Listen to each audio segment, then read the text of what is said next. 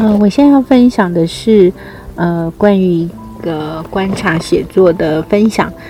嗯，我很喜欢收集石头，有时候，嗯，不管到溪边或到海边，或者是爬山的时候，看到美丽的石头，嗯，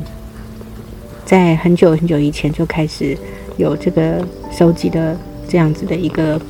嗯，经验，然后也会透过这样子的一个石头的收集去观察它上面的肌理纹路及色彩。有时候觉得就像一幅抽象画，在不同的心情下，感觉到你所看到的影像就会有所变化。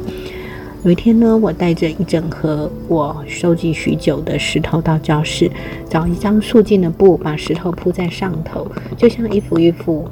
美丽的抽象画。孩子们到前头来挑选自己最喜欢的一颗石头，他可能感觉这个石头最吸引他，或者是它的色泽肌理让他印象最深刻。当他拿回到他的座位上的时候呢，就引领孩子呢，呃，静下心来，然后聆听溪水或者是海浪的声音，让他感觉到回到了大自然的石头，他可能静置在一个这样子的一个空间里。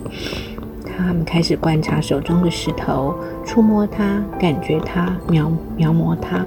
在他的纸页上留下了石头的剪影。接着就引导他们如何的去书写，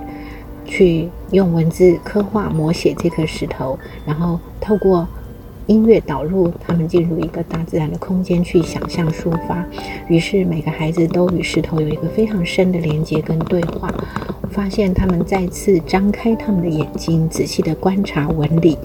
色泽、肌理，然后再次打开他们的耳朵去聆听这个寂静无声的石头。其实它隐含着大自然美妙的声音，可能都在它的石头被淬炼的过程中。都曾经残留在这个石头的呃记忆里，可能有水声、鸟鸣声、虫鸣鸟叫声、海浪声，或者是嗯，他们感觉到这个石头它经过嗯水的水的冲洗打磨，逐渐变成如此的圆润光滑。其实，在这样子的书写跟想象过程中，他们觉得非常的尽兴，也非常的有趣。那最后呢，他们可能会和这个石头做一个心灵的对话和连接。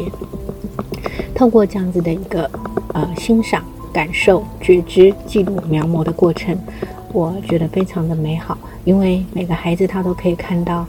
纵然是一个小小的石头，但是它就是一个大自然的恩赐，充满了许多大自然的美丽的